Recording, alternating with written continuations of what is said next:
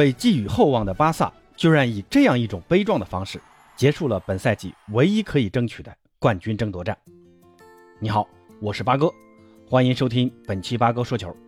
今天凌晨的欧联杯四分之一决赛，巴萨在主场迎战法兰克福，结果让法兰克福在上下半场连下三城，以三球领先的优势领先了巴萨将近九十分钟。最后时刻，孤注一掷的哈维换上四名前锋。吕克·德容、德佩接连换上场，最后在比赛补时阶段，由布斯克茨的世界波和德佩的点球勉强扳回两球，但为时已晚。最终，巴萨在主场二比三不敌法兰克福，以总比分三比四无缘欧联杯的半决赛。本赛季巴萨唯一还可以争取的冠军奖杯就此失去机会。虽然这场比赛巴萨全场空有百分之七十五的控球率啊。但威胁进攻远没有客场作战的法兰克福多。那本期节目就和朋友们讨论一下，面对本赛季唯一还可以争取的冠军，本以为巴萨会全力以赴，但为何巴萨却在主场以这样一种悲壮的方式被淘汰呢？这场比赛因为皮克的缺阵，哈维呢还是继续让加西亚搭档奥劳霍作为中卫搭档，两个边卫，左边卫还是阿尔巴，另外一边确实没有想到啊。居然让明哥萨来打，没有上德斯特。那这里要说一下，为什么要把巴萨的这条后防线要介绍一下啊？因为这场比赛的输球啊，最大的问题就是这条千疮百孔的防线。首先呢，加西亚作为中卫啊，虽然有一脚出球的技术啊，而且位置感也还可以，但防守技术还是不足，防守经验可能也跟自身年龄有关，并不丰富。开场仅仅过了一分钟，就在禁区内犯规。送给法兰克福一个点球，这个犯规啊，实在没有必要啊！在禁区内用手去环抱对方前锋来防守，这脑子咋想的呢？对手呢顺手一个倒地，裁判就妥妥的给了点球。那这就是加西亚的问题啊，防守经验太差了。这已经是加西亚连续两轮因为禁区犯规送给对方点球了。不光是加西亚有防守问题啊，三十三岁的阿尔巴因为连番出战。导致在体能这一块明显看出啊有很大的问题。对方的右边路克瑙夫才二十岁啊，那突得很生猛啊，多次看到克瑙夫在右路的突破后的射门，阿尔巴防守起来根本跟不上啊。你看第三十五分钟的那一次，克瑙夫右路生吃阿尔巴，单骑闯关，然后内切低射打门，要不是门将小狮王，估计法兰克福上半场就三比零领先了。左边路这样，那右边路的防守就更辣眼睛了。明格萨他能踢右后卫吗？明格萨他能踢后卫吗？明格萨他能在巴萨踢后卫吗？明格萨他能在巴萨踢球吗？哎呀，明格萨拿到球之后啊，完全跟巴萨其他球员不在一个频道上，只会回传或者一脚传给他前面的登贝莱，而且呢，传的球的质量还极差。踢过球的都知道，无人逼抢的时候的传球的最佳方式呢？就是让接球的人能接得舒服，比如啊，对方是哪只脚是顺脚啊，就稍微打点提前量，让队友能接得舒服。你看明克萨的传球啊，能把人气死。哎呀，那防守能力就更不用说了。下半场没多久呢，就被德斯特给换下来了。但德斯特也有自己的问题。下半场那个丢球，德斯特有个明显的失位，对手在发界外球，然后德斯特也是明显位置前压了，忽略了身后的科斯蒂奇。让对手能轻松的在毫无防守压力下打出贴地斩，小狮王呢也是鞭长莫及。巴萨后防的整体不在线，或者说整体实力不足以应对法兰克福这样的犀利反击，是巴萨本场输球的最主要原因。那第二个就是巴萨老生常谈的问题了，巴萨的锋线问题。之前是费兰托雷斯浪费机会，但好歹人家能创造机会。这一场呢？换成之前进球效率很高的奥巴梅扬浪费机会了。上半场第八分钟，登贝莱在右路的传中，奥巴梅扬如果放在平时啊，这个球妥妥的就进了。这次居然把这么容易进的一个球给顶偏了，实在是浪费香球王的传球了。我记得还有一次门前抢点，这个腿啊，只要能伸出去挡那么一下，这个球也是必进的。很可惜啊，两次绝佳机会就这样被浪费掉了。在欧联杯淘汰赛阶段浪费这样的好机会，实在是不可接受啊！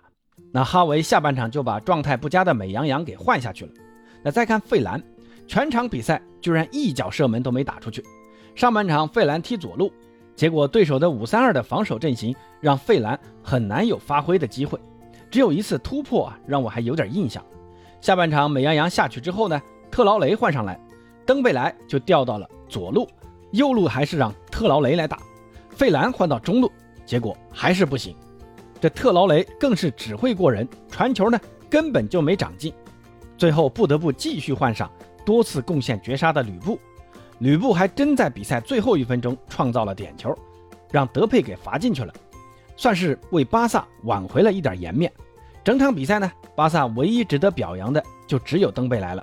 法兰克福对于登贝莱也是非常谨慎的，每次登贝莱拿球，必然有两名及以上的法兰克福的球员上来防守逼抢。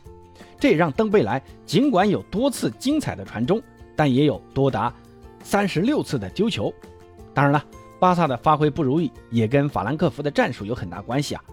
知道你巴萨喜欢玩边中结合，那我就摆出五三二的防守反击的阵型，在边路不停的堆人，让你的突破形不成威胁，然后伺机打你的反击。那这套战术确实很有效。上半场靠着这套战术，让巴萨只有两次射门。而自己的反击射门高达八次，还打进了两球，而且其他射门都很有威胁啊！每次看到法兰克福的反击，都要替巴萨捏把汗。你看法兰克福防的巴萨，全场也只有八次打门。哎呀，巴萨今后在面对打这种防守反击的球队时，还得想想办法怎么破这种战术。像布斯克茨这样的远射要多来几脚，禁区造点呢也是一种方法，就是别再自己犯错。给对手送点了。那第三个原因啊，就是哈维在赛后的吐槽，说巴萨球迷没有来现场支持自己的球队。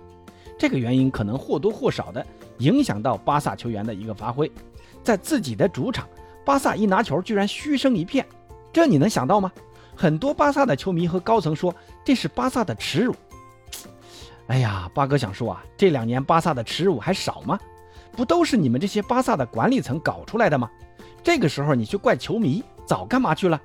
那这里跟大家介绍一下，为什么会在诺坎普出现这么多的客队法兰克福的球迷？原先呢，巴萨的季票会员，如果某一场比赛你不去现场看球的话，可以在巴萨的一个售票系统里挂出去卖掉这张球票，然后得到的收入呢，有百分之四十到百分之五十可以抵扣下赛季的一个季票价格。这个赛季呢，拉波尔塔把这个系统给取消了。导致现在的巴萨季票会员，如果还在官方系统出售自己的球票的话，是没有任何收益的，只有巴萨官方送出的两件抽奖球衣。注意啊，这还只是抽奖，你还不一定抽得中呢。所以这就造成了很多去不了的球迷啊，通过各种私底下的黄牛渠道，把自己手上的票给处理了。那法兰克福的球迷很可能就通过这种方式买到了这场比赛的球票。所以你看，就出现两个很奇怪的现象。一个呢，这场比赛巴萨球迷和法兰克福的球迷居然混坐在一起啊！